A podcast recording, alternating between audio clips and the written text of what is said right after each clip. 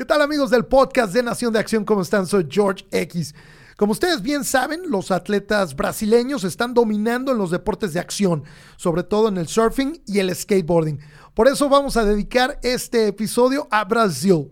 Y para ello me da muchísimo gusto recibir una amiga de muchos años. Ella es brasileña y una de las pocas periodistas especializadas en deportes de acción. Además, ella ha colaborado para las principales cadenas internacionales, incluyendo Globo de Brasil, ESPN y Fuel TV. Pero antes de presentarla, tengo que advertirles que este episodio va a estar en inglés. Pero no se preocupen porque la versión subtitulada va a estar disponible en el canal de Nación de Acción de YouTube. Ahora sí, no se diga más en el podcast de Nación de Acción, Luciana Cuaresma.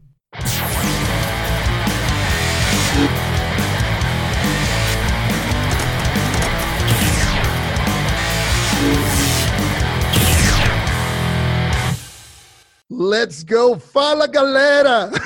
Fala galera. It's so good to see you. It's so good to talk to you. Thank same you here, same me. here. Long time no see. My goodness. Oh my God. We met what in 2004 back in Bristol yes. in Connecticut, right? Bristol, Connecticut at ESPN. Uh, then we were so fortunate to do so many, you know, great uh, games together, X Games together, including Rio de Janeiro. Remember that? I that? know, I know. I mean, I uh-huh. think was was Rio the Latin X Games before the Summer X Games or after? Because I know um, we covered uh, the Summer X Games together. We did twice. I think we did Summer X. Well, we did Summer X Games together, uh, and we did the Latin uh, Latin X Games in Rio also in Rio. together. I remember that. Yeah, in Copacabana. In, Copacabana. Yes, Copacabana Beach. Exactly. It was amazing. And then the following year, in 2005, we covered the Winter X Games uh, remember in Aspen. In Aspen, in Aspen, yes, yeah. Uh, yes, we did. Oh my That's god! Such great back-to-back years covering all these events. But so that first, um, the Summer X Games was such an amazing time because it was the first big air contest uh, outside the Staples Center. And also, I think we went to a, a Lenny Kravitz concert. Remember? Lenny Kravitz concert. Oh my God! Yes. I mean, oh, those are the years. I mean, X Games were like it was just really like the place to be. Um, you know, legends. Uh, the event was like a huge thing, and it was like the most uh, amazing, wonderful uh, action sports event in the whole planet yeah. you know and he was so lucky to be able to be there and work together and and, and also go to Lenny Kravitz concerts and stuff. I mean, yeah, I, I miss those days. I know, me too, me too, so much. And and then uh, that same year in Rio de Janeiro, it was such an incredible time because it was my first uh, international coverage of, of the X Games, and it was in your hometown in Rio de Janeiro, and it was such an incredible event. You know, by the beach, all these incredible Latin athletes that we didn't have in a regular basis at the X Games. So so many. I think Daniel Dares was there, right? And and my yeah, and, partner and Axel think- Jurgens too and if I'm not mistaken, was like uh, also like that year that Sandro Dias also bro- broke a record or something. No, uh, he became you know, the third skater to ever land a 900. A 900, yes, yeah. that was it. Yeah. That was it. I remember that. Yeah, and it was a beautiful setup. It was right, right on the beach. It was beautiful days, uh, and I remember. I never forget that. I think we do have a picture of that day. I think we are like on the top of the um, half pipe and we were doing like a broadcast together uh, you know, and you say you're talking Spanish, I was talking Portuguese, but we were just, you know, and we were talking to each other, and it was like on the top of the the the, the half pipe. Uh, yeah, it was. I do remember. I think moment. we we were doing two separate shows, one for Deportes and yes. one for ESPN International. I think because yes. we did one in Spanish and Portuñol, and then another one yes. in, in full English. You know, uh, because I still I have some footage. I feel so stoked to be here. Find it maybe this in post. Really I'll rocks, include it. you know, the you know so, so we can yes, you should. And actually send it to me because I'd love to have that. And by the way, I think we did some, if I'm not mistaken, we did some things in English with Salma Masekela. Remember Sal? Yes, of course, Sal of course. Now it's Selema. From yes, Of course, Sal. Selema, yeah, Selema, like the legend also of, you know, like X Games. Um, and I remember doing also something with him and I think it was there was one time it was like the three of us, if I'm not mistaken. It was like so. me and you and Selema. Yes. So we were doing like English, you know, Portuguese. Wasn't it like a sports? Spanish. Uh, it was a sports center hit, like special coverage of the Latin X games from there. It was one one hit, and then yeah, it's just yeah. I mean, amazing. You are a, a great man. tour guide and a great host. Thank you. You know, and anytime. I mean, I'm not in Brazil anymore. I mean, I'm, I'm in Portugal. I mean, and back then, actually, I wasn't living in Brazil. I was living in New York City. Yeah, New York City. Uh, but yeah, I'm from Rio, so I was yeah. so jealous back in the day because I, I used to stay in, in Bristol, Connecticut, you know, woo, so much fun while you were going back to Manhattan. Well, but sometimes, but sometimes you don't remember, but sometimes I was staying in Bristol, Connecticut as well. Don't you remember staying at the Radisson oh, or the yeah, Marriott? Yeah. Because I, well, we, we have man. shows back to back and it was really difficult for you to go commute back to, to, to drive all to the, the time. Yeah. That's crazy. So yes, I for 10 years, 10 years, 10 straight years, I stayed in Bristol, Connecticut many, many times. 10 years. I didn't years. know that I was, was 10 that years long. ESPN. I thought that you were there for like five 10 years. years. Or something. Oh, okay. No, 10 years uh, from 98 to 2008. Oh my God! But you started yeah. in, in Brazil, right? You, yes. you, you started your TV career with Globo, right? No, no. Well, I started I started my TV career in at, at Sport TV from Globo. Yes, so I started in Rio in, uh, in sports as well. I was there for two years. It was my first job out of university, and um, and then ESPN hired me. I was 23 years old. Wow. Um, yeah, and then I moved from Rio to Bristol. I mean, to ESPN in Bristol, Connecticut, but I was living in New York City. I mean, I was 23 years old. I didn't want to live in Bristol. So I, I, I know, I, so but it was such an incredible experience, right? I mean, it was the best experience. Yeah. I mean, I, I, I, I'm so lucky and so grateful to look back and say, oh my God, I actually fulfilled a dream. It was when I dreamed to work for ESPN and working, in, you know, and live in New York City. So I was able to work at ESPN, the biggest, you know, sports channel in the world and live in New York City, which was a dream for me. Uh, so I didn't mind to commute and drive all the time. Of course. Uh, so yeah, no, I was living a dream, uh, and and uh, and I'm really, really, really grateful that I had this experience in my life, and I can look back and say and be talking to you about this because it I was, know. you know, and and especially back then, and and I'm the, I was the only woman. I was the only woman in this group of 13 or 14 um, uh, announcers and presenters. I was the only woman for 10 years. So, I mean, also that as like a, a woman, you know, perspective, I'm, um, I'm, you know, I feel like I was able to open doors for other women as well. And, um, you know, for me, that's really also fulfilling. And uh, yeah, amazing experience. No, it's true. I remember.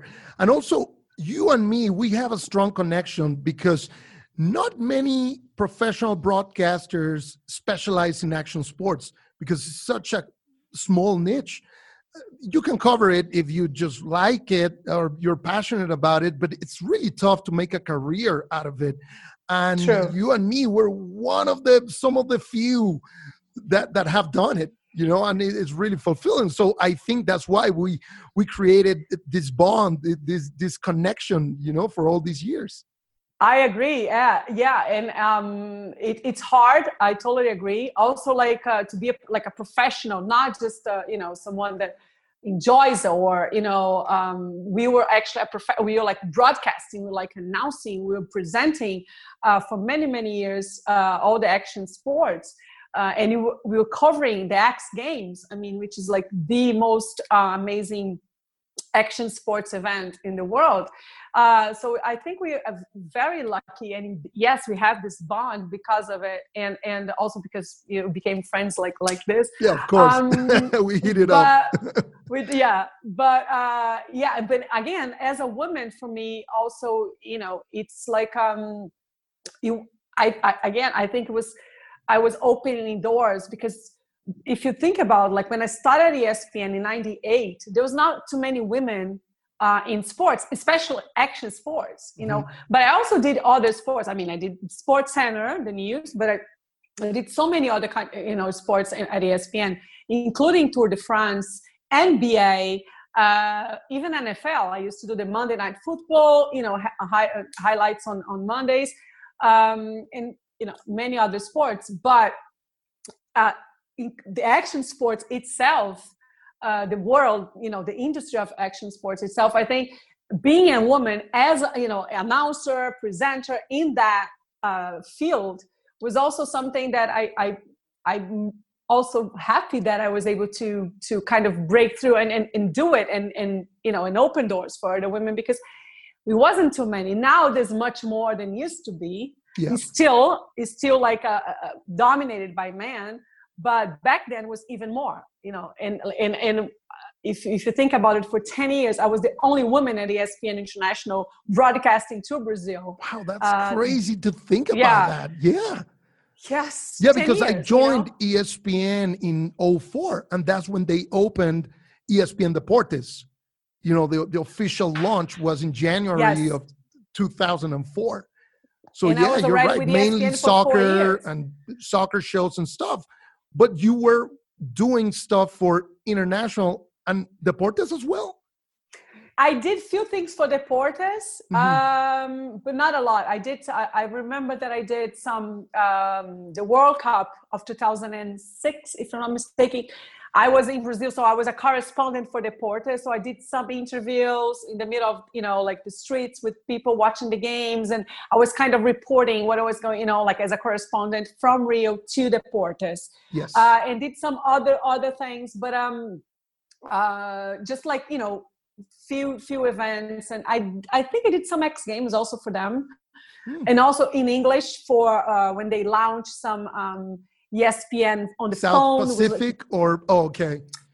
No, I think was I did some things in English for the phone because ESPN oh, ah, was okay, launching yeah. right in the beginning, launching like a ESPN phone, and there was like something um, that also could access. You know, like they were like pioneers on that. They could like access some shows on on the phone that you know uh, much much uh, uh, earlier than what we have today you know so they yes, actually true. it was right in the beginning so i did some things x games for them as well but the 10 the 10 years i was at espn mainly was for was broadcast to brazil mm-hmm. uh, at espn international and the, the whole team was like brazilians and me and all male announcers i remember your friend me. andre andre Andre, was, was he Andre, Andre the guy with the goatee? Very cool Andre, guy. Very talented. Very cool guy. Unfortunately, he passed. He no passed. way! Oh, yes. I didn't know. I'm so sorry. Yes, no, it was uh, it was really tough for me because, as you know, we were very close friends. Yeah.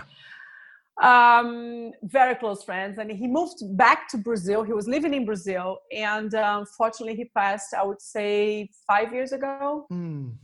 Unfortunately, yeah. Such a loss. Uh, but I'm, yeah such a loss. Yeah, um, amazing announcer, amazing, amazing person, um, a true legend. Um, yeah. But I'm still friends and and uh, with some of you know of my colleagues back then, and you know, uh, actually I interview some of them for my uh, for my channel, for for on my my um, Instagram uh, yeah, and every time we talk, it's the same feeling that we just had. Like, yeah. oh my god, instant, so yeah, chemistry, like connection, that, you know, memories, was, everything. It was this bond, yes, yeah. memories, yeah. connection, bond, and also like we were together for so many years, and we were like always together, like in a booth or eating at a ESPN cafeteria or preparing for a show or you know like driving each other like or you know like oh can you drive me because for like i remember for one year i didn't have a car So I was always waiting Oh, for someone to give me a ride somewhere.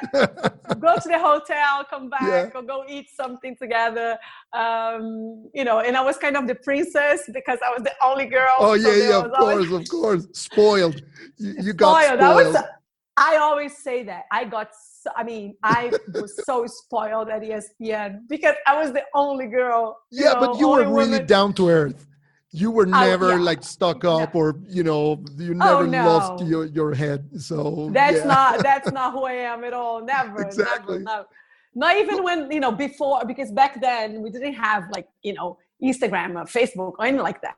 So I mean anything like that. So for you to know that people was happy with your you know what you were broadcasting, liked you and stuff, you have to have emails or you know during the X Games someone would come with a with a sign say oh we love you and that's how we'd have the feeling of people you know because remember we didn't have other way to know if someone liked your job or not Yeah, um, yeah. so it was really you know i was so grateful for every time i had this this um, uh, love you know like uh, uh, getting this love from people from from the the viewers. And um and and, and to this day every time i because I, still receive some emails sometimes uh, not emails but um messages on Messages, instagram on my page or facebook. And it's like oh luciana i miss you. I feel you know it's just because it's i left espn 10 years ago Oh, you know 10 and years still ago. 10 years and in 10 years people don't forget you. So that means something you know?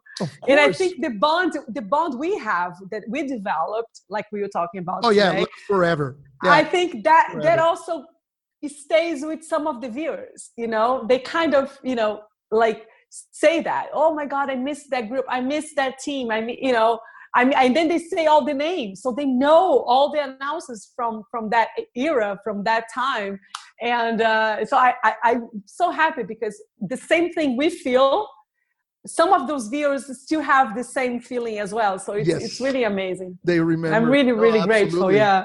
What incredible time. Uh, nostalgic. Actually. Yes. Now I'm gonna you know feel like no, I'm no, gonna no, no.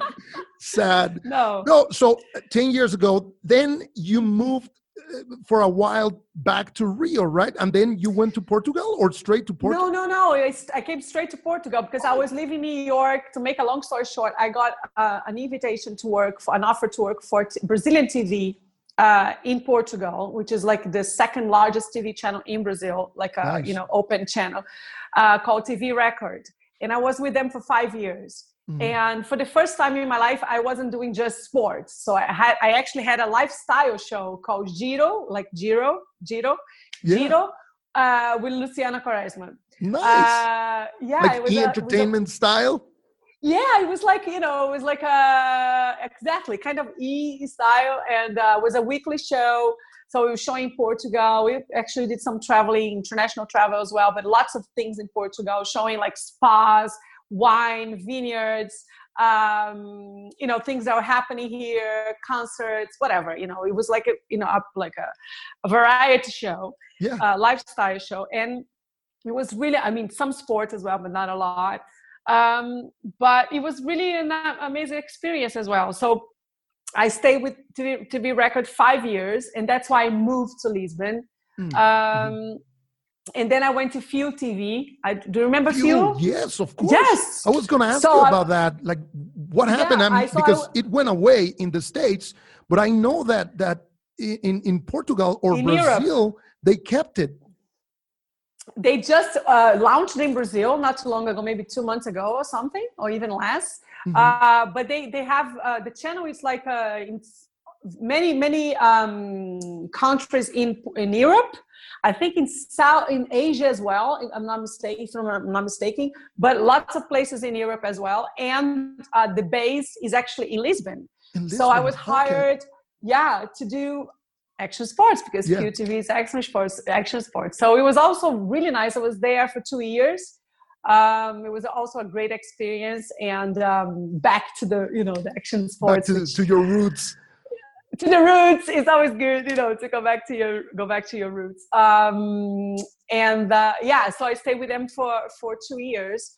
Um, and then I opened, well, actually, when I started working for them, I already had my production company, um, which, and then I was doing lots of work for a Channel Off in Brazil. It's, it's owned by Globo, it's a cable channel, and it's actually action sports, nature sports mm. as well. And, uh, and it was amazing. You know, I did uh, documentaries, uh, series, um, actually, we did a, a an amazing uh, documentary telling the story of the big waves in Nazaré. Um, Which we're going to talk about a lot. definitely, on this yeah, episode. a lot, especially this week. You know, yeah, because, exactly. Yeah, it's the, a huge the first swell of 2020 happening. just happened. So yeah, um, yeah. So I'm, you know, even when I just go a little bit out, uh, out of track in terms of action sports, just I always come back. You know. Yeah, exactly. They they always, pull you back in. yes, exactly. That's so awesome. No, you're so lucky right now to to live in Portugal because you're you you are witnessing history. You know, with with the huge wave of Nazaré and everything that is going on and I know that you're also very, very close to Maya Gabeira, who just, I mean, she not only broke a record, but she she's showing the world what a you know bravery and and and uh, how fierce she is as a surfer and and oh my God, breaking she's barriers fearless. as well. She's fearless. She's breaking barriers. I actually just, I mean, I I really like you know like I bow to to to Maya. I we just did an interview. Yeah, we um I just did an interview with her. Um, I also I'm a correspondent for the past five six years for a radio called Radio uh, France International, which is um, a radio in pa- based in Paris. Mm. And I do the Brazilian broadcast. I mean Brazilian correspondent for them from Portugal. So uh, because of the, the the record that Maya broke, and she's again in the Guinness Book um, for surfing the biggest wave. Actually, it was the biggest wave of 2019 among the men as well, not just among women. So mm. she actually was able to ride the biggest wave of the season. Um, and I interviewed her for for the for the radio, and um, and uh, it was you know it was very. Uh, uh, I'm I'm grateful also to be able to interview her, but I actually have interviewed her before for the documentaries I did for Channel Off that I was mentioning about Nazaré. So I had a chance to to uh, kind of follow Maya the past for the past years. And what a what a, an athlete, what a woman, what an inspiration because she almost actually died in Nazaré yeah. years ago. Um, and and uh, she was able to come back, you know, like uh, like you said, like fearless and with so much courage and so much uh, resilience, you know um, and and and then she's she's in the Guinness book. I mean, she's and yesterday she was with she was in the water also with um, she it was like her and another woman. Mm-hmm. Justine Dupont was also like a fearless and a great surfer as well, big uh, rider as well. Uh, but yeah, Maya, I mean, is really a true inspiration, and she's Brazilian and she's from Rio, like me. Um, yeah, and, and it's great because she actually is living in Nazaré, so it's oh, amazing okay. to have her so close you know yeah. and, and, be able to um, to have this you know kind of um, bond also because everything she she's been doing and, and where she's from and everything so it's it's it's it's awesome that she's so close you know that it can because i'm in lisbon but lisbon is like an hour and uh 15 minutes from from nazareth from so it's like okay there's a swell let's go you know um and she actually she's she's there most most uh, uh, the whole year pretty much um, and she she actually loves Nazaré and she's here the whole year pretty much so uh, yeah no, yeah and, and, and she has faced so much because not only the dangers and, and the extreme wave of Nazaré, but also she faced injuries, like serious injuries for a long time. I mean, that yes. incident where she nearly drowned in 2013 she was knocked out in the wave and also she she had like bad back injuries she was she saved by carlos Burle, right but Burle saved her. Uh, also, Burle is here. Uh, he came three days ago for that as well, specifically for this while he was in Brazil and, and flew to to Nazareth. I mean, to Lisbon to go to Nazareth. He was in the water also yesterday. Um, but she, yeah, she had like back surgery. She was like in rehab for you know like um, uh, I don't remember how long, but it was like long, like months yeah, and months. ongoing, ongoing, yeah.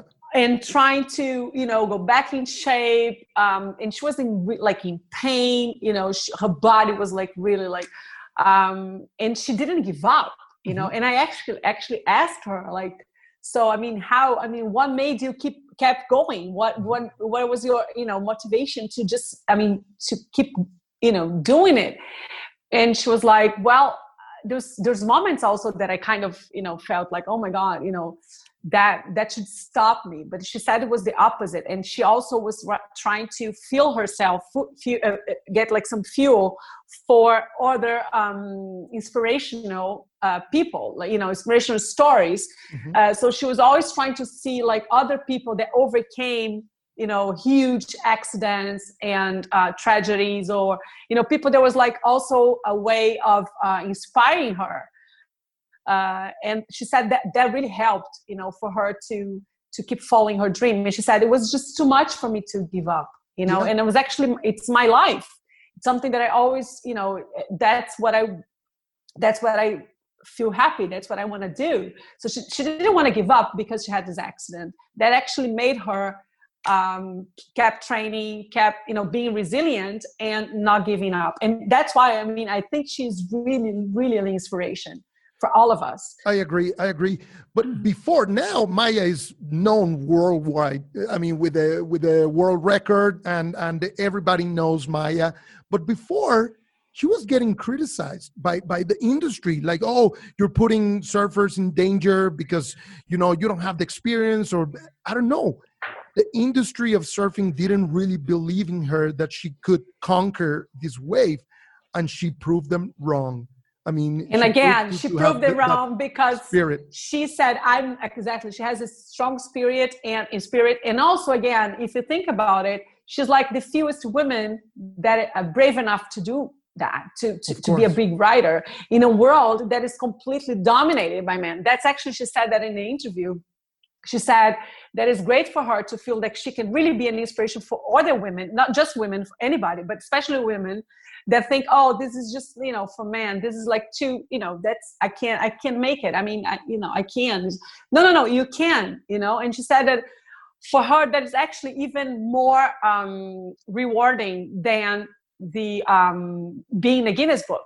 Of course she's really happy about it but she said like to be this inspiration for uh, other women uh, it's for her like her great greatest reward. And uh, and again like in the industry that completely dominated by men sports completely dominated by men of course should be criticized you know should be criticized like oh come on she's a woman. You know people don't want to say that but that's how they think. This is just too much for her. She cannot take it you know? But then again like you said she pro- proven wrong they they all wrong and uh, yes she can make it and we can make it if you just you know put your minds into it of course and that's she's an example of it yeah she's so inspiring and and yeah. facing this wave i mean you've been there many many times i've seen footage only and it's scary it's really scary it's like a mountain i mean it looks more like an avalanche instead of just yeah. a, a wave of water so yes, you've been there. It's monster. Can you describe the energy of, of, of Nazaré? And that's actually the, the, the word I would say, uh, the energy. It's this energy that it's completely, completely different than everything I've experienced in my life. You know, um, it's really like a monster wave. And also, like you said, it looks like it's like Everest. It's like you, you know, you're just like kind of surfing in this Everest mountain, you know. Uh, and and and you feel you feel the energy you feel you, the, the noise and everything uh, and when you're there you don't even have even when you're there you don't have the the um, you can't really see the size of the wave. The only way you know it's huge it's when it, because the, the surfers are so small. Yeah tiny. So small. Uh, you cannot even see who is who is who is the the surfer. Only later you can see because it's just really difficult for you to identify who are you know which surfer is that? Who is that surfer? You know it's just really because it's a really a monster wave you know and the, and they go into speed. Uh, it's it's you know it's amazing. And i had the you know the privilege to uh, be in one of the um, the jet skis with the best pilot oh, uh, wow. in Nazareth, yeah, called Sergio Cosme. He's like they call they call him the, the guardian, the, the guardian angel of um, Praia do Norte. Of, oh, uh, yeah, yeah, he's a godsend. I mean, for because the, he's the like and he he's like the best. Uh, he's also a surfer, but he's like the like the best pilot out there, and and people feel safe when he's around. You know? But were you there during the contest? Or during i've I, no i was in the water with him in, uh, he was like uh, in the jet ski and i was with him and also another surfer called marcelo luna another brazilian that is also an example of uh, resilience yeah. Uh, um, marcelo actually he's coming to nazareth this this weekend he's going to be here in um, uh, in nazareth um, so marcelo also it's um, uh, definitely an, an inspiration. I, I, we can talk about him later in another show. But uh, so I was with with them, and then we wasn't like during the the season of big waves because you cannot do that. You know, it's very dangerous. You can just not be in the jet ski. And what we did was like we left the harbor, with all the surface uh, leave to go to the to the waves, and then we um, passed by between the rocks there was like a little you know way like in, in the water like that between the two rocks and the, the between the lighthouse and yeah, the rock i remember the, the lighthouse from the video so the lighthouse which is like really like a you know like a postal card a the symbol, lighthouse yeah. and there was like a, the symbol of nazareth and then you have a rock so you can pass between the you know this this two rocks because the lighthouse is in the top of the, the cliff right uh-huh. uh, and I, and when we were passing by you know we were just like the three of us actually even sergio that knows that that ocean as like his his hands but we the, the emotion the energy was just so much and i was just like i was like oh my god oh my god i'm gonna I'm cry just, Wow. You know, this is just, and it was so powerful. It was actually really powerful, especially when you see the cliff and you see the lighthouse, and then, you know, and then it was even though the waves were not big that day it was still like very emotional for me and i'm never going to experience that um uh, never going to forget this experience and i really want to uh, take this time to thank you uh, thank um, Marcelo and Sergio for taking me that with them that day because it was an amazing experience. So I actually feel really lucky that I was able to be in Nazareth many times to record for for documentary documentaries and series and interviews and and um, shows that I've done for Fuel TV as well, not only for Channel Off. Uh, and interview Garrett McNamara, which is like, oh my God, you know, also like uh, yeah, someone that I have. Yeah. So yes, a legend, and I have so much respect for him. And he actually the one uh, responsible for putting Nazaré in the map of big mm-hmm. waves. You know, he was the one that actually showed the, the, the waves to the world um, that's how everything started actually so we did a documentary about about that like telling the story of the, the, the big waves in Nazareth. And so I had a chance to interview Garrett many times.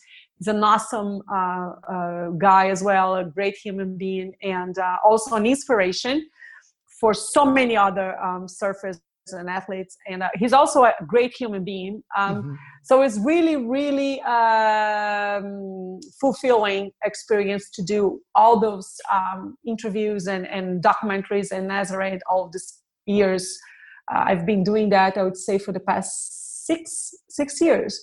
So uh, yeah so lot, lots of um, amazing moments and, and experience and that i'm going to take with me for the rest of my of life. of course make sure to send me links so I can include, yes, you know, below on on on YouTube and on the blog. Maybe uh, we can. Yeah, and I can send you lots of you know footage and, and we, for people to see here in the show. They can see lots of. Uh, uh, um, waves um, and especially the, the, the last ones the exactly. first swell of 2020 which has just happened in october 2020 uh, and the season just uh, started now. So it goes from October to February. Oh, so February. all these months Yeah. that's mo- that's months that you can you know uh, expect huge waves and uh, they call how they call garrett mcnamara and then the, the guys call like the big mama there's always wait they always waiting for the big mama to come to arrive and they, they still say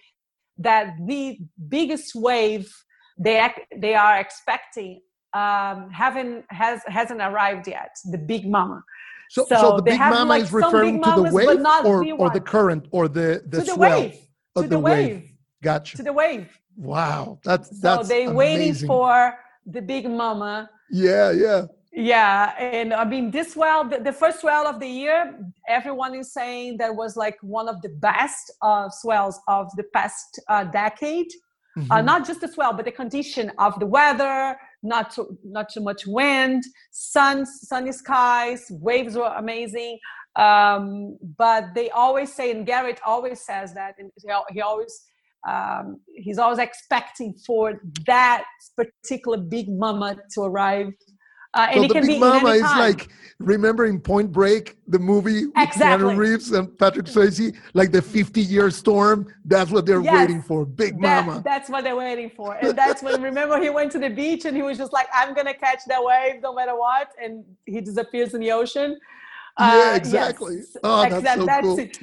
So, yeah, but I ho- hopefully they're not going to disappear when the big mama arrives. They're Yeah, gonna yeah. Oh, my and God. Them and, you, know, you have to witness them. that. And you have Oh to send us uh, God, the, the link for that. no, for sure. We're all going to be here. You're to yeah. be here. Oh, yeah. Let's- yeah. With let's Nación de Acción, we're going to be covering live. We're going to be covering live. Exactly. You know, for the world to see the big mama. So, switching gears a little bit, before Maya, another Brazilian trailblazer in action sports was Fabiola da Silva in Oh aggressive God. inline skates. But she was also one of the few, or if not the only, woman to be uh, pulling these amazing flips and tricks on, on a vert ramp. For sure. Fabiola da Silva, uh, back in that day, in the days, back when we were covering the X Games, uh, yes, she um, also was an inspiration for a lot of women. Uh, she was from Brazil, um, one of the greatest athletes from the, I would say, end of 90s, beginning of the, the 2000s, uh, an inline skater. Uh, uh, which now it's not even considered anymore an action sports, right? I mean, not not the way uh, used to be. You know, yeah, used to be the X it's not Games, included in the X Games anymore. And it was really Exactly. spectacular. It was, and it wasn't a great um, show. I mean, people loved it, to watch it, and it was always crowded. Uh, it was a great for it was great for broadcasting. It was great for footage and everything. They used to do these backflips and so many gr- crazy, you know, like so high. And she was she was really also fearless. She was Yeah. Um, an amazing athlete as well, and we- athlete as well. And we had a chance also to to to witness that. Uh, And I Exactly. interviewed her many times. I actually did an interview with her for uh, ESPN for the show of like interview show at ESPN called Perfiles. I don't know if you remember that. Perfiles, Yeah, yeah, of course. And she was the first woman uh, to be first athlete to be in Perfiles, and I interviewed her. No way. Like the very first Yes. episode. Very first, yeah. Once very again, first history. episode, like history. So yeah, no, Fabiola yeah, was so- impressive. Three-time X Games gold medalist, one gold at the Gravity Games, and also in I think in 2005 she became the first woman to ever land a double backflip on a vert ramp. the I mean, double backflip. Yeah, Yeah. if I'm not mistaken, was the double was the first woman, and I think the only the only. to land the double backflip in a competition. Yes. Wow, wow, Amazing. She was an Yeah. amazing athlete. Yeah. And now she's like a And bodybuilder like, or, or fitness model or something. I mean, she's she- ripped. I know, yeah. Yeah, I think she's still rollerblade, you know, uh, but um, yeah, but not not not back, you know, like she was in, in, in the X Games back then. But um, we had like I remember not only Fabiola, but uh, uh, she was like um, the best women for sure, but also Braz- Brazilians in the X Games were very like a strong force as well. I Of remember course. like legends like Bob Burnquist, Sandro Dias, uh, Lincoln Ueda. Uh, we, I remember having like we had so many great athletes um, uh, that actually, like you said, is like history, part of history. Uh, and now we have we still have uh, uh, great athletes in surfing, mm-hmm. Brazilian Storm. The Brazilian um, Storm. So I think it's really in our DNA. That's why maybe you know I cannot just not do action sports because this is really like how you I think breathe in Brazil. You yeah, know, because for so many years, action sports were dominated by Australians, uh, Americans, other athletes from Europe, but now Brazilians are taking over. Yeah. Not only surfing, but also skateboarding. Just checking the rankings, you know, in in uh, the website Boardr. And there's instance, like lots of like the, the, new generation of you know like uh, it's it's it's a non-stop it's a non-stop yeah. um, thing. It's like you know Brazil instance, actually it's the it's the it's the home of great oh, yeah. great action sports athletes. In women's street skateboarding, the the number one and two are Brazilian, Pamela Rosa and Pamela Leticia Rosa, Bufoni. Pamela yeah, Rosa, Bu- such an incredible story. And Leticia Bufoni, it's like uh, you know she's also fearless. She you yeah. know you're just like oh my god, she's amazing as well. Yeah, five-time X Games champion Leticia Bufoni, and not only she's a, a very good skater and very well known, but she's become one of the most influential action sports athletes in the world period. I mean yeah. i'm yeah. not talking about has, women. I'm talking about athletes in general. Athletes in yeah yeah. And she's uh, she's great on camera you know and and and uh, she has this she has this uh, charisma and um yeah no she, you know, she, and she i think she's living in la if i'm not mistaken right? Yes, she's yes she has a house with a? little LA like park in the backyard. She has a half pie in the backyard, and she yeah. does crazy, you know, uh, tricks. And she's always. I mean, I follow her on Instagram. I, have never had a chance to interview her yet. I would love oh, to. Oh wow! No, yeah, because no, she's in LA. Yeah. Do you know she speaks Spanish or not? I want to interview uh, her here. Oh well, you should. You definitely should interview her. But I'm sure she. I'm sure she's. She can. You know, get away with the portuñol. Uh, with the portuñol a little bit. Yeah, we yeah. all can do that. yeah, yeah, she's very charismatic. Uh, well, super popular. 2.4 million followers well, that's a Instagram. good idea. I should actually interview her also for um for my channel on, on YouTube. Tell me about that, your yeah. channel, Luba Luba TV, right? Luba, no, Live da Luba. Live, Live da Luba. Luba yeah, well, it, I just launched it. Um, you know, it, it, was a project that I always had kind of like in the back of my mind, but I, I always thought that wasn't the right time. We didn't have, you know, the studio one. I could not do it. I have the time and this and that. And then I have two kids and no time. Uh, I don't know the name. How is it going to be? So it's always like, you know, uh, so it's, I wanted to do it, but never really had the chance to do it or in my mind you know again sometimes the kind of we we kind of play with our minds you know kind of yeah. um, sabotage. We kind of sabotage ourselves sometimes. So we like, have to be careful. I, I want to do it, but I'm not ready. I don't have this yeah. and I don't have that. And then you keep pushing it's it. And pushing of, it. Yeah. Yes, it's a way of sabotage. So we should pay attention and not let those thoughts, uh, you know, um, destroy our projects and dreams. So, um, and then I had a friend who was a director that worked with me at TV Record for for my show and uh, back in the in the TV. And he's, he was the one that said, Lou, let's do it. You know, I've been watching your lives on, on Instagram. You definitely should have your channel. You can do your interviews in your channel, on YouTube, da da da. Let's do it. I, you know, I can, we can do remotely because he's in Qatar now. He works for Qatar TV anyways to make a long story short we we developed everything like maybe one day and let's do it. And then i used the name that i was using for my live uh, on instagram which is live daluba and we end up using the live daluba so the logo is live daluba it's still, you know it's still it's called catchy. live daluba i don't know sense yeah, I don't know if I'm gonna change it, but it's still that. Luba, it's my nickname since I'm, you know, uh, uh, a young girl. Like lots of people know me, even in the industry knows me as Luba. Ex bosses knows me as Luba, and friends. And so, you know, it was just live the Luba, and, and and that's the channel. And I just launched it like maybe a month ago, two months ago. Um, and uh, yeah, so I actually I, I interview already uh, the she's five times uh, uh, bodyboard um, bodyboarder champion, Brazilian champion, uh, world champion. mm-hmm. um, uh, Isabella da Silva, that she's living here in Portugal. So I was able to sit down with her on the beach and we talked a little bit. And then we did on um, on uh, like that, like virtually. And was, is the channel really in Portuguese cool. or or you have English or? Well, I've been doing only Portuguese uh, because I just started. But I, yep. for instance, next week, next week I have an interview in English to talk about sports presentations. So um, it's gonna be in English because I'm interview- I'm gonna interview Kristin Nicolais. She's American, like a, uh, also an uh, inspiration in the. Uh, she's a woman in this sports industry, and she's she's the boss. So it's gonna be interesting uh, to to talk to her.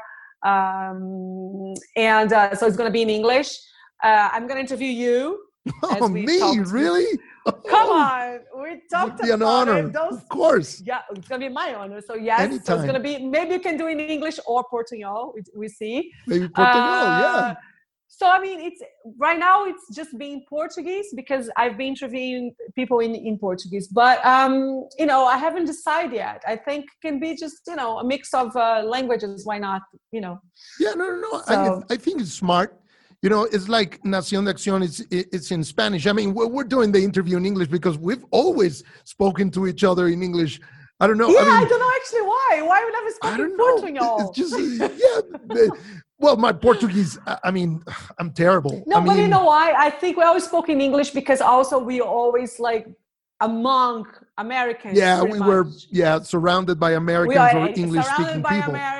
Yeah, and we were like at ESPN, you know, in Bristol, Connecticut. We were just always, you know, so we end up always speaking English. So it would be weird to speak to you in like Portuñol or even Spanish because you speak a little bit of Spanish, right?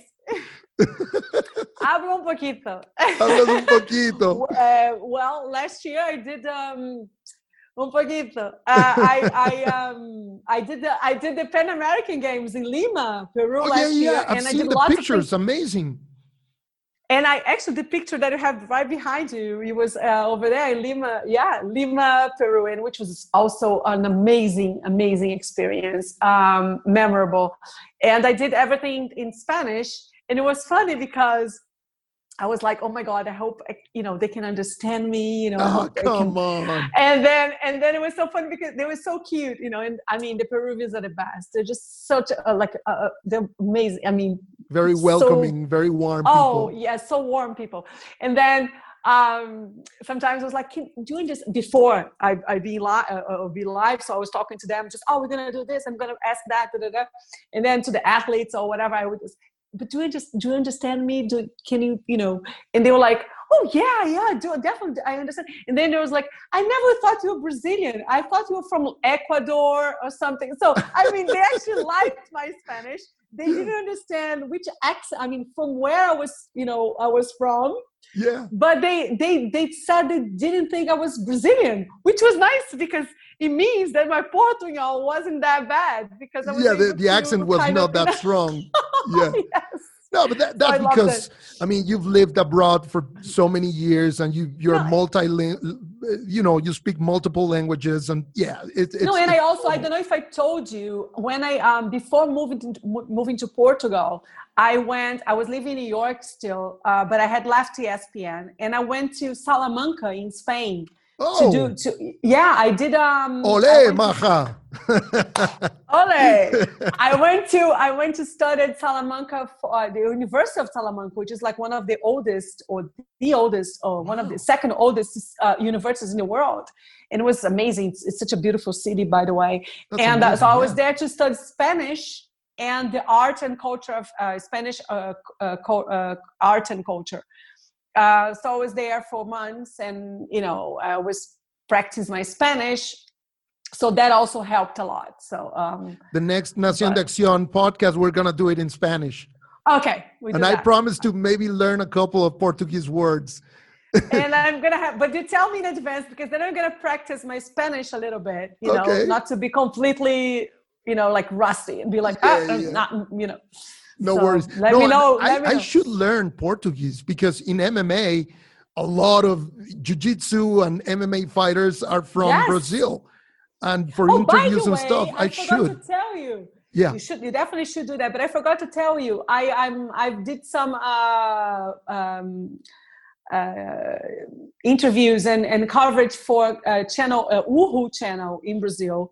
And Woohoo channel used to be an action sports channel, but last year, end of last year, they changed the whole format of the uh, content of the, the, the, the channel. And now they're just like fight channel. It's a fight channel. So oh, they have lots of isn't it MMA not combat no it's oh. like it's like no it's the you know competitor oh they're, they're the um, competitors called Woohoo channel go go oh. look Woohoo and um i've done some stuff for them and i've interviewed some judos uh, judo um fighters Judokas, girls yeah. uh-huh. judoka judokas from brazil uh, amazing girls also inspiration uh, for lots of women um and uh so i did some shows for them I did some co- uh, coverage of um, uh, the European judo uh, here in Port in Lisbon. Oh, like the championships. The beginning of the year, the championships. Uh, so I was there uh, covering for you know uh, for the, the interviewing the Brazilian athletes. Um, yeah, so I, I, did a little bit of uh, fighting as well. So who knows? Maybe I'm gonna be doing more stuff for them. There you go. Yeah, maybe Action gonna be together Yeah, yeah, we're gonna work together at some point. No, it's amazing. I have you know great friendships from the uh, Brazilian MMA community for all my years uh, that I spent in in Bellator. You know the the Pitbull brothers, uh, Douglas Lima. I wow. mean, so many, so many, and they're so cool, so down to earth, and they're killers. you know. Also, oh my God, they they're, are. They're yeah, yeah. I would know. I love MMA. We definitely should, you know, and also be great to work with you again. So. Oh yeah, yeah. No, should. me too well, maybe with Nación de Acción and your production company, maybe we, we can do something together. I mean, I would love that. I would let's, love let's, that. Let's yeah. talk more. So going back to to action sports and and it, we we mentioned earlier the Brazilian storm. I mean, maybe people don't really know what what that term applies to, but it's it started I think in 2014 with Gabriel Medina, who right now he's the most popular surfer. I mean, I'm not talking about famous. I think the most famous surfer is still Kelly Slater. But the most popular. No, but yeah, but Medina, it's really. I mean, he also achieved a great deal of, you know, because he's a great athlete as well. Yes. Very uh, resilient, very um, spectacular. Uh, His air tricks. This, this, yeah, and he's amazing. And also, there's like it's Medina, it's Italo Ferreira, um, the current champion. Just, it, the, and he's actually here. He's also in Nazaré. And um, does he serve Nazaré or not? I don't think he had yet, has mm. yet. But uh, Lucas Chumbo, which is like Chumbinho, which yes. is, I, have interviewed many times. He's amazing. I just saw a video from yesterday. He yes, tiny he, in, in the wave. he's also amazing, and he's like a protege, like a Carlos Bur- Burle protege. Burle yeah. is like you know his uh, mentor, and uh, he was saying, and I saw a video he did and he was like come on italo come you know i'm gonna I, am gonna be your pilot come you have to come and uh, and i know he's he's in Nazaré right now so i don't know if he's preparing himself i i, I haven't interviewed him yet so uh, but i would love to also especially if you really decide to go to um to Nazaré because i think it's going to be also for him uh, a huge accomplished you know accomplishment to be able to to ride Nazaré and and I think now there's so many Brazilians over there. I think he's feeling uh, more confident of mm-hmm. doing it. You know, even though he's not a big rider, but why not? You know? Yeah, why not? Uh, if he's, I mean, he's training, he's gonna he risk like the, getting injured or something. I mean, well, I think he's he's a very also like um, you know uh, focused athlete. I don't athlete. I think he, if he decides to go, it's because he knows he can. He's been yeah. uh, trained. He's been training for that. He's gonna have the uh, uh, right structure because what people don't understand about Nazaré, it's like um, Praia do Norte. I mean, for you to go in the water Praia do Norte, you need to have a team and a huge structure. It's not just okay, I'm gonna go. It's not like that. Uh, first of all, you can't do that. Also, because the police, the the the, um, the how to say the sea, yeah, not gonna allow you. You have oh, the to Coast have. Guard. Uh, Coast Guard. Uh, you have to have um, jet ski.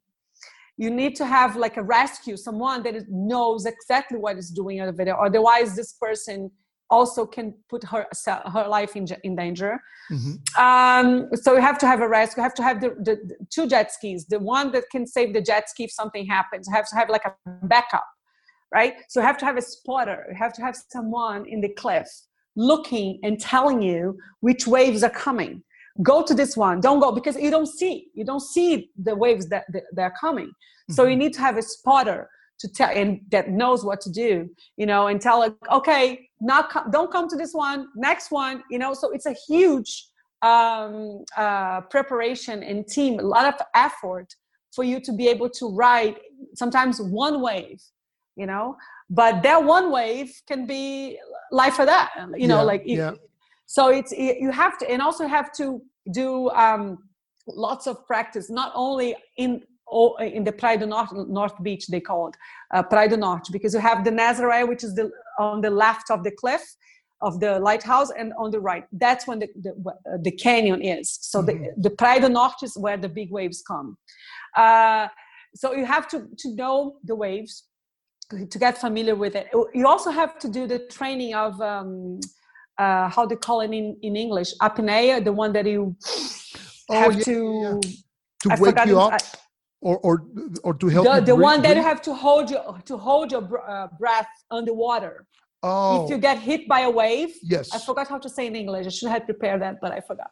No, don't um, but um, so if you get hit by a wave, you stay long time in, underneath. Yeah, in the whirlpools. Yeah. It's just it's like you know they say it uh, like Rodrigo Koxa, which I interviewed many many times.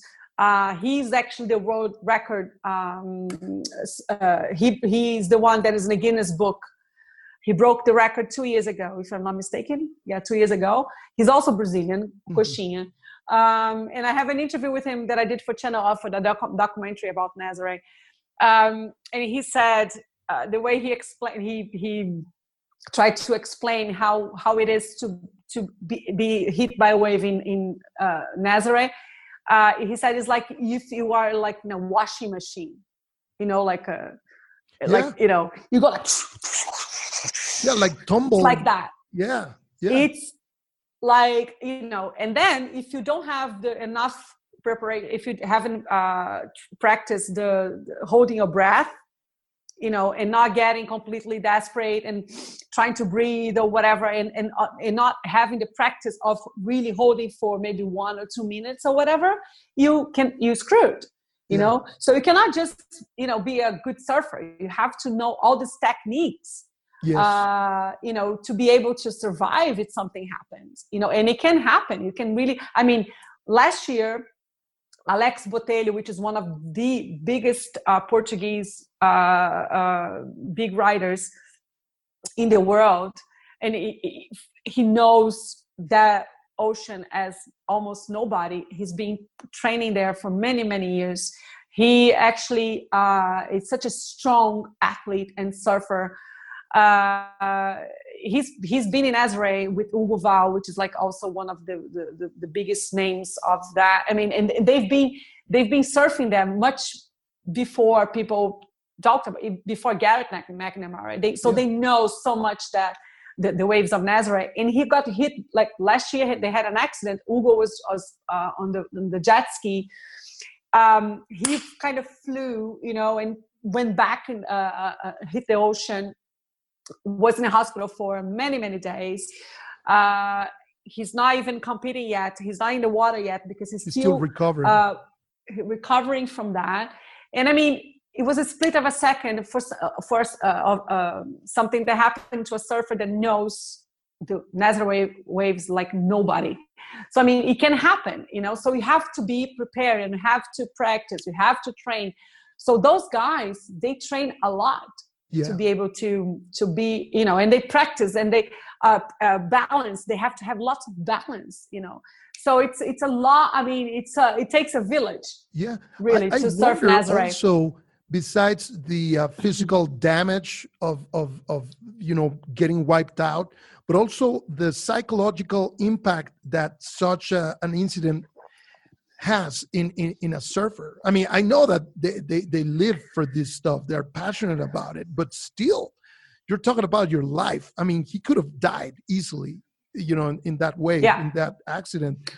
So yeah, I but that's why we're talking about like Maya almost died and she came back stronger, you know. So it's really like about passion. It's about passion. It's about believing in yourself. It's about resilience. It's about not giving up, you know. And uh, I, I find that really like inspiring. talking about uh, uh, uh, another resilient uh, athlete, not not a surfer, but a skater. He's a legend. You know him very well, but he also had big, big crashes in in the mega ramp. Bob Burnquist, you know the Oh my the, God, the, yeah. the king of the switch stance, legend. such a A creative um, skater. But wow, he had his his share of injuries. Oh my God, yes. Uh, I remember interviewing him once. Um, I actually have an interview with him in my reel a long time ago. Um, but I remember him, and actually, I, in Rio, the first uh, X Latin X Games in Rio, I remember doing with him uh, some of the commentating. So I was interviewing him for Globo. Oh, it was cool. also, yeah, it was an amazing experience as well. Uh, Bob is really cool and uh, also like a, a a great athlete for sure and um, and I remember him saying to me once that he had so many broken brown uh, broken bones. I don't remember now how many back then, but I'm sure there's more now. But I remember even back then, his, it was so many, and he was like, "I'm always in pain." There was always like something that is, you know, that I'm. I, I never can say, "Oh, I'm not in pain." No, I'm always feeling some kind of pain, and he had, you know, broken so many bones and, and um, yeah. so many injuries and and recover again and he was recovering and coming back stronger and and those guys are really amazing There was a, a very interesting feature produced by ESPN during one of one edition of the X Games that was called "The Art of Falling" or "The Art of Crashing" by Bob Burnquist. oh i i I You saw it, remember not that the one? whole thing but i remember yes but it, it's the art of, of falling because those Yeah. guys know how to fall exactly. I don't know also if you remember. I don't know. I don't think you were already at ESPN, but I, I witnessed. I was there uh, in um, San Francisco uh, in 1999. when when, when Tony, Tony Hawk, uh, pulled the 900. Landed the 900. Oh, you were I there? was. I was at the half. I was at the bottom of the half pipe next to Sandro Dias. We were I like next to each other, like That's on the floor. oh my god that was like seriously that was That was a ama- I secret mean, that you kept for so many years. I didn't know. I feel offended. no, I, I, I, oh my god i'm sorry i thought i had told you because That's- that was actually one of the highlights of my you know yeah i was i was at the bottom uh, of the half pipe and um, it was like sunset it was getting dark already because he didn't give up he was so focused Yeah. he was just it was like was not no competition but he was like his time was over but he was just Yeah. so focused and everyone was like nine nine nine everyone was and i remember i remember dave duncan the the announcer Yeah, the announcer. uh a legend also a legend Yeah. dave duncan He was part of the uh, Uh, the, the uh, Tony Alva crew. Exactly and he was on the microphone and he was just like also like really like in this you know yeah come on tony tony tony and I was like everyone was yelling and i remember sandro was next to me sandro dias was really next to me it was like i think lincoln Ueda was there too. It was like some of brazilian crowd together uh, uh athletes uh, and we were right at the bottom of the half path half pipe of the ramp and um and, and and tony hawk was on the top and he was trying and he would fall and then he would come back and he would fall but and then he would fall but he wouldn't hurt himself because again it's the art Yeah. of falling He knew how Uh, to and fall. he fell like many many times one after the other one after the other and there's a few times he was almost getting but then he didn't fall but and everyone was like oh, tony tony and then he finally landed the ni- the first 900 ever landed. And he, i mean it was everyone just jumped you know into the half pipe and just grabbing him. And it was like ah it was like i think one of the most um spectacular moments of the x games you Oh, know? I think it was before and like- after i'm sure they will do one day uh, yeah, for sure. And I think if they pick moments, like unforgettable moments, uh, you know, like historical moments of X Games, for sure that is going to be one of those moments you know? And i'm i'm happy that and grateful and again blessed that i was able to witness that. I was right there. No no no. Wow and I thought I had such a lucky that girl. story. that's that's amazing. And um it's like uh, i feel lucky that i witnessed the double backflip of travis pastrana. Remember that time that was Oh in my God, I was there 2006 too. yeah i was i was there. I Oh actually interviewed God. him right was what, after. Philadelphia It No, it was Los philadelphia Angeles. or los angeles yeah it was la los Staples Center. angeles yeah yeah yeah, yeah yeah or or Staples when Center. jake and i interviewed him too i Yeah, remember also when Jake Brown, the Australian skater, fell from from the big air ramp? That I Yes. thought, to be it was honest, the same year it was 06 or 07. Yeah, maybe the same year. I thought that he was dead. I thought, oh my God, this is the first, I mean, recorded or live death in X Games history. Honestly, the way he fell and the height. and thank god he wasn't Oh my God, no, no, no. He he stood and back also up. remember remember also and remember brian deegan also Oh, Brian. brian deegan of the moto moto x Yeah, oh yeah. my god He had Brian so many Deegan, I mean, crashes at the Winter X Games. legend Remember before in the winter x games as well snowmobiles, they were using actual bikes, like normal bikes in, in the snow. They were treated a little bit with spikes and stuff, but still, they were very unstable. yeah they had some spikes on the on the uh, they had spikes on on, the the, tires. on the tire yeah, Yeah, yeah, he but also he was fell. a legend yeah. Internal bleeding and stuff. And also, he was recording an episode for MTV uh, Uh, several years before or after. I don't remember, but he almost died. I mean, these guys are not playing around. these are, are, are- are serious. and man we we've we've we've witnessed we've witnessed amazing moments x games moments for sure me and Oh, you yeah. Yeah, very no, no, lucky incredible. Yeah, it, has been lucky. Yeah. I mean, we, we've been lucky to have witnessed so many, so many moments because the X Games are a collection of moments and records and drama and and back history and stuff. I mean, it's just nonstop every year, every year. So now with the inclusion of surfing and skateboarding, yeah in and thank Olympic you and thank you for yeah, yeah. no amazing Yeah. Go on, yeah. no keep going no Oh no, no. But no i was going to say be and another thank you boom. and thank you for inviting me Wha- to to where? sure, another boom is gonna come. But but I'm saying like thank you for inviting me to do this because then uh, I'm actually remembering again as like I'm always feeling like the same same emotions I was feeling back then. So it's just really thank you for Oh no! make me rem- you know kind of bring bring My back all pleasure. these amazing moments. I'm taking you to memory lane. X Games memory lane. exactly. Yeah. X Games memory lane. We're, we're reaching almost Thank an you. hour of, of this amazing chat.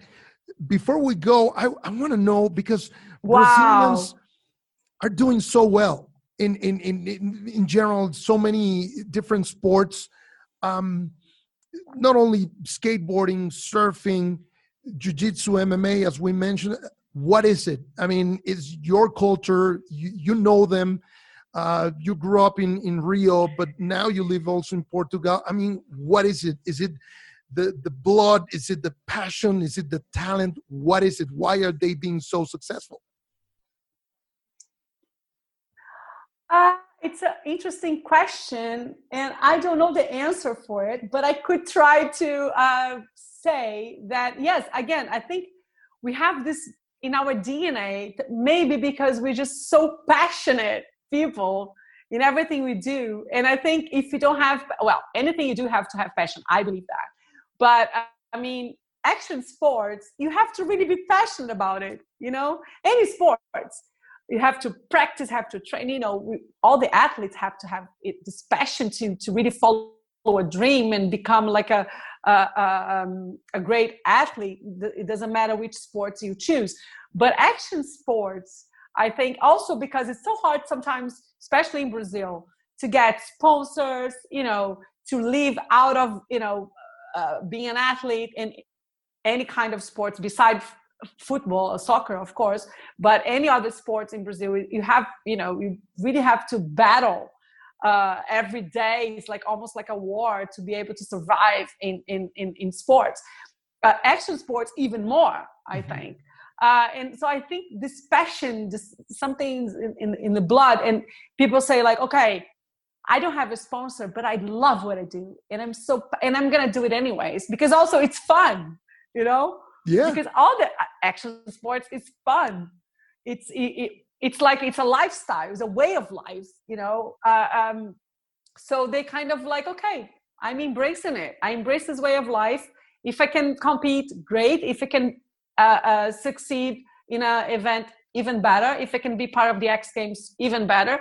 But I mean, I'm doing because I love it, and that's it. You know. And I think also it's this combination of loving it and doing because we enjoying you know because we're having fun out of it and so i think this combination and also again brazilians are so passionate about everything they do um yeah i would say that this has to do something with it but yeah. i i don't know it's a great question i i should no, actually I, try to one thing that i admire out. a lot is the backstories because a lot of these athletes, very successful athletes, they, they have overcome a lot of adversity in their lives. Many of them. Oh yeah. Oh yeah. They yeah, grew yeah. up, you know, in poverty in the favelas, you know, with with very limited resources, and yet somehow they find they find a way you know, just to keep going, to keep going. Yeah. It's, it's like um, Pamela Rosa, you know, only 20 years old. He has already five X Games medals, you know, besides other medals in, in SLS and, and other competitions like the Dew Tour. She's helping her family. I think she put her sister into college. I mean, it's it's uh, really moving. It, it's yes, it's an amazing story. It's like a Cinderella Cinderella story kind of. It's very inspiring. And and again, I would say that for most of athletes in Brazil, I really like have so much respect for them. I kind of bow to them because it's really hard to be an athlete in Brazil um, and uh, and they and they don't give up you know and they keep doing it and they keep being passionate about it. They keep practicing with all like i said all the adversities with no kind of uh, support whatsoever with no sponsors. And uh, and they keep you know they keep uh, showing up and they keep practicing and they keep like uh, putting their names uh, in brazil name in the podium or podiums all over the world and uh, again it's it's it's it's really amazing. And uh, her story it's like there's so many other stories like her in other sports you know? Um, i was actually interviewing for my channel robson caetano which is for me one of the ama- most amazing athletes that brazil ever had.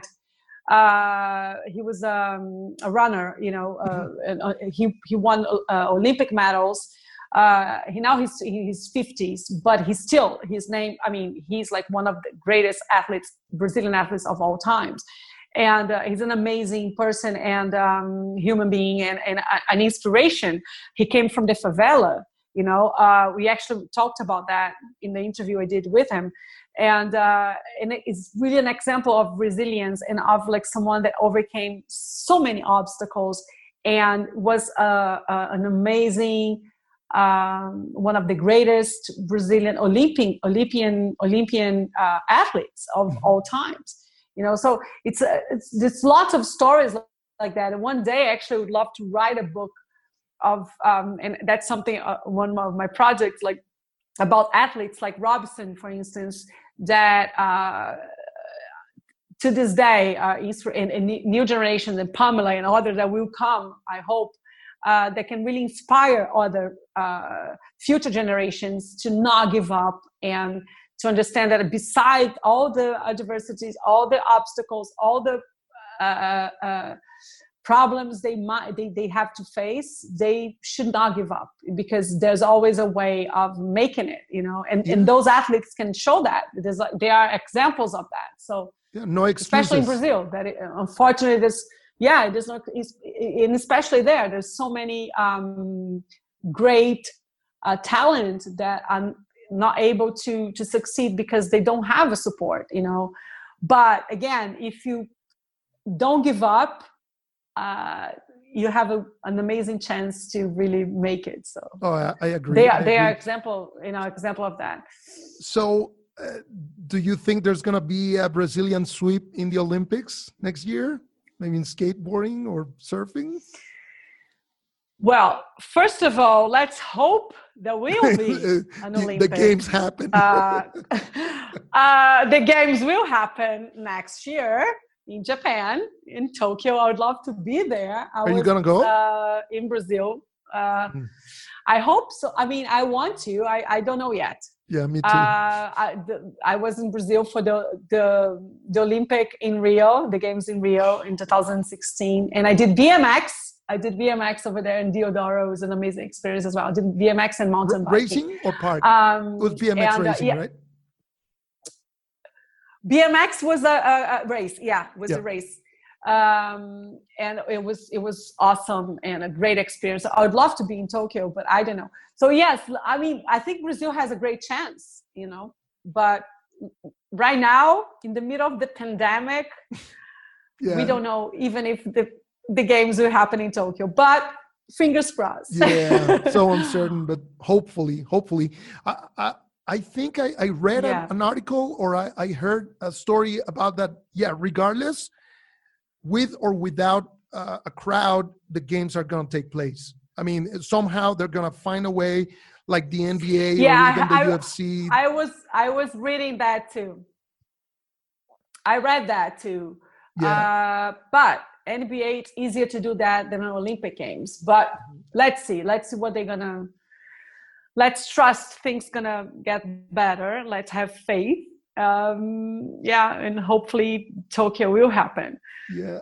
Last year, I, I had a chance to go to Spain, and I was planning to to also go and visit you in Portugal, but I just I didn't have time because I was staying with a friend in London.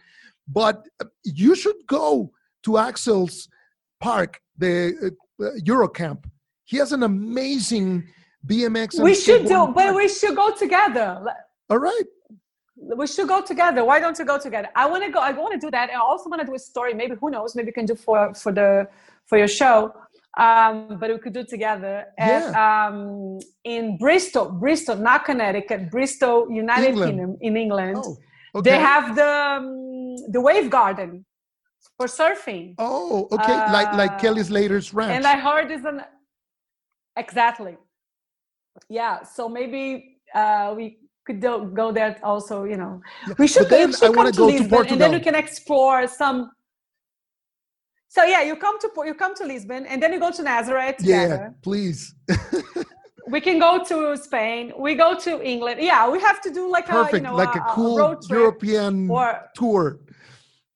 European trip tour. Yeah. and plan some of action sports around here and and do like some uh, Yeah, like uh, segments or for, for interviews show or and stuff. That would be amazing. So, by the way, how's life? for sure how's life let's think about that well i love portugal um, and for action sports it's amazing it's an amazing place i mean waves are amazing great waves uh, the water is cold but the waves are amazing all year long pretty much uh, beautiful beaches um, also it's really good for uh, kite surfing windsurfing paragliding Oh, wow. because the way the, the the winds are also really good. Uh, it's a very windy, it's a windy uh, country. Um, uh, great places for go biking, for biking in the nature. You know, so the nature is really rich. Mm. So we have waterfalls. It's a. I mean, I, I did a series uh, filming for Channel Off in the Azores Island. Oh, so we yeah, spent super ten days in the. Azores filming for Channel Off. Oh my god! Are those uh, Portuguese? I mean, I did the um, canyoning in uh what? The, the islands are, are The islands are Portugal, right? Portuguese, yeah. Las, Las Islas Yeah, Azores. yeah, Yeah, yeah, yeah, yeah. There you go. Yeah. Ilhas Açores, yeah. And uh, we went to. I mean, it was an amazing uh, time shooting over there, and we did so many different sports. Climbing, we did uh, canyoning, which is the one like the rappel kind of, you know, yep. the, in the waterfall that go down um, in the middle of this huge forest. You know, uh, I, I'm gonna send you the, the footage as well, Please. and then if you want to edit, are it was are you surfing? amazing, amazing experience. Well, okay. or trying to. To make a long story short, I, I stopped because of the, you know, the water is so cold, but now I'm coming back um, slowly but surely. So, I mean, I, I need to just kind of forget about the coldness of the water and just embrace the nature and the happiness I feel every time I'm in the water surfing. So I just need to focus on that and forget about the cold you know, and maybe try to find like a a, a, a thicker a thick, wet, um, wet coat, wetsuit. Yeah, like wetsuit. Yeah, a long john. yeah, but That's maybe amazing. maybe when you come, we go surfing together or something. All right, I'll be. Uh, I'm gonna try to be brave enough to face the the cold waters of Portugal. We do it. We we we go me too. So we kind of, you know, we we support each other. So there you go. We definitely there should go. go. And then we can do we can do other sports. We can do other sports also when you come visit. Please come soon. Okay. Okay. I will. Maybe Deal? next year. Maybe next year. Awesome. Okay. Yeah. Fist okay. Good. well, Luciana, what a fascinating Yay, galera. Yeah. this this has been amazing. So many so many cool information about uh, Brazil and, and all these um, experiences and anecdotes with Brazilian athletes. I really, really appreciate it. I'm very excited that that the, you know you're part of the the podcast. Thank you so much for inviting me. I'm really honored and really happy. Uh, and thanks again for uh, making me. Uh, remember all these amazing moments uh, uh, and and like you said like you know you brought me to the memory lane. And uh, and thank you. And again thank it's really honor to be in your in your podcast. Oh, it's my honor. Huge success for you. I know you, you, you you you have it because you're great. And um, hope you can uh, work again soon. Yeah, w- together. I'll do your podcast. You, you and let uh, me know when. Um, and, yes, and and yeah, then you, we'll schedule. And it. you're gonna be in my channel. I really want you in my channel for sure. Perfect. And Perfect. thank you again. No, really. thank you, Luciana. Take care. Have fun, and uh, talk to you soon. Fala, galera. Bye, galera. Obrigado. Obrigado. Tchau, Tchau galera. Bye.